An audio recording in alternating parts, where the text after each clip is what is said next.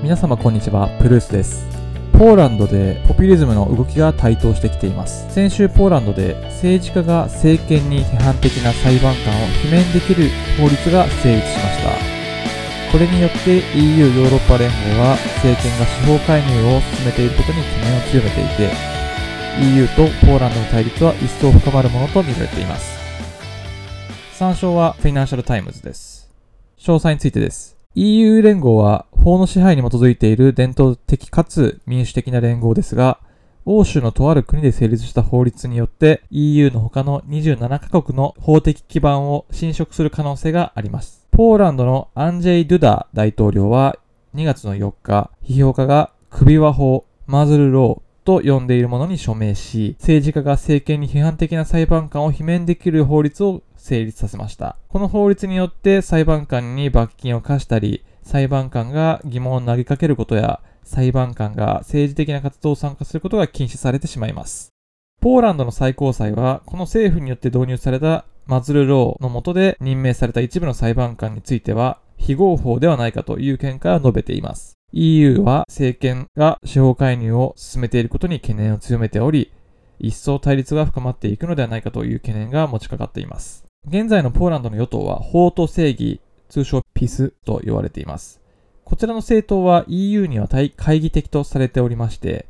2015年に政権に返り咲いて以降、いくつかの法律を可決させ、段階的に司法への介入を進めてきました。この動きについて、法と正義の大臣は、1989年にポーランドの共産主義システムが崩壊した後、裁判官の司法人事や手続きが適切に点検されたことがなかったと主張し、現在の裁判所の機能は非効率的であると主張しています。つまり、この一連の司法介入の動きについては、共産主義時代の考え方や観光を排除するために必要なものであるという立場を崩していません。しかし、専門家からの立場で言うと、これらの問題、例えば、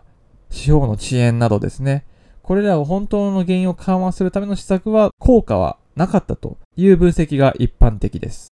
ある専門家は2015年以降の法と正義による司法介入は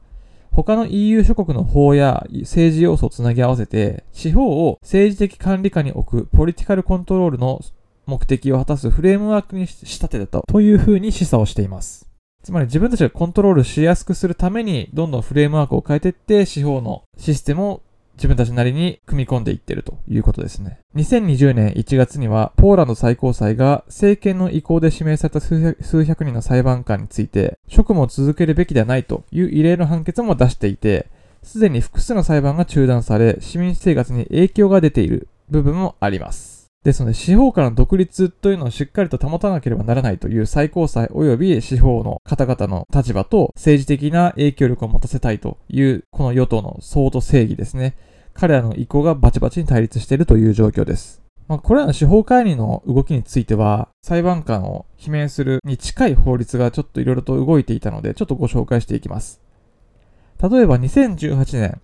2年前ですね、の4月に、最高裁判事の定年年齢が70歳から65歳に引き下げられました。これはまあ、あれと普通じゃないと思ったかもしれませんが、この結果、最高裁トップを含む現職判事の3割超がなんと退職対象になってしまいました。この早期退職の対象となった最高裁長官のマルゴジャタ・ゲルストル氏は、6年の任期終了前の解任は違憲だとして退任を拒否し、2018年4月も通常通り出勤しました。裁判官に早期退職を強いる司法改革、これはなぜ問題だったのかというと、まずはこの司法改革によって、司法の独立と三権分立を揺るがす、退職した判事の後任に、政権寄りの人を新たに指名して、司法への影響力を強めたいという意向があったからだということなんです。ですので、自分たちの影響力を持たせるために、ポーランドの政権はわざわざ定年年齢を引き下げて、3割超の裁判官を罷免させたいと。そして自分たちの新たに導入した意見のかかった裁判官を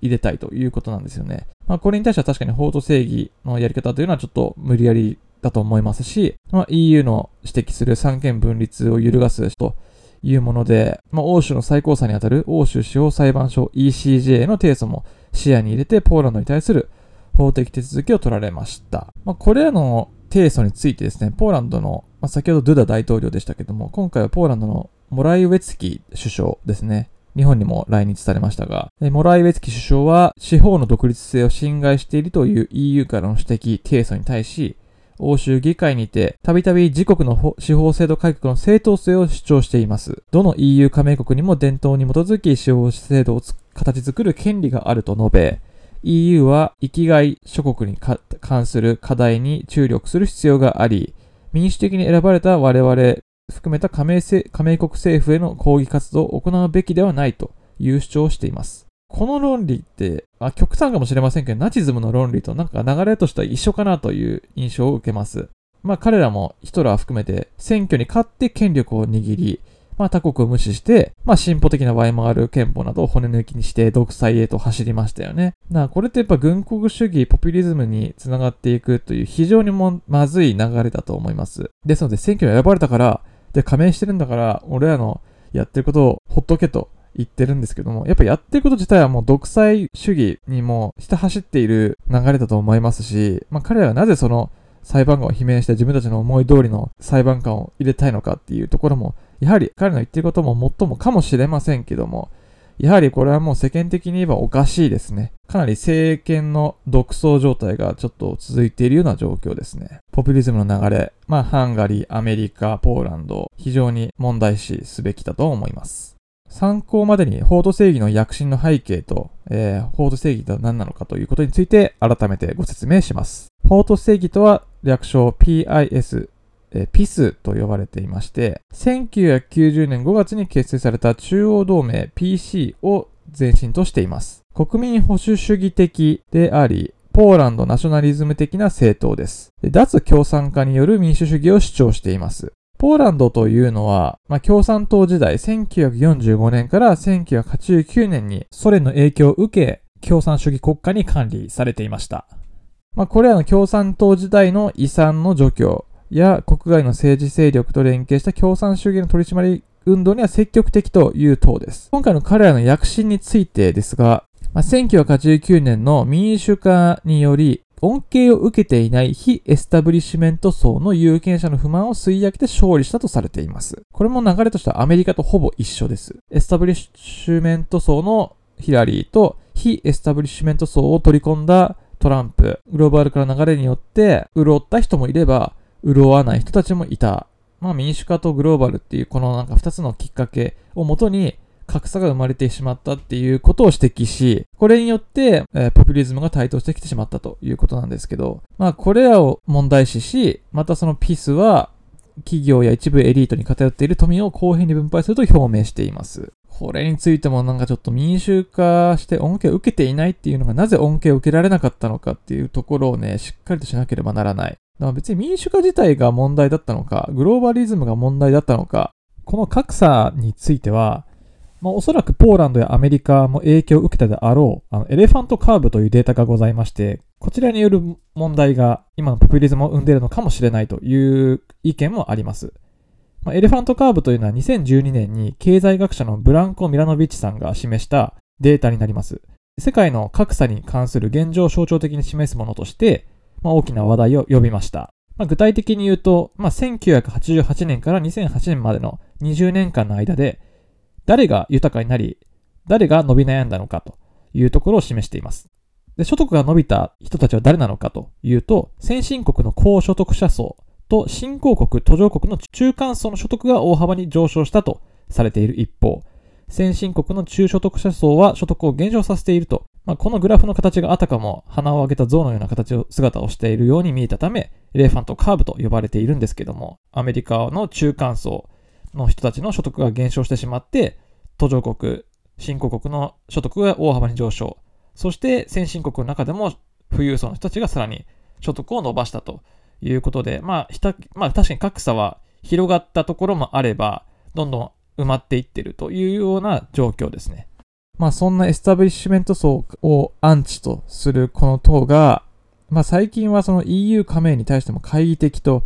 いう立場をとってます。ポーランドとハンガリーは EU からの要請で亡命したいという希望者の受け入れ枠を設けるよう求めていたんですが、2カ国はこれに対して応じませんでした。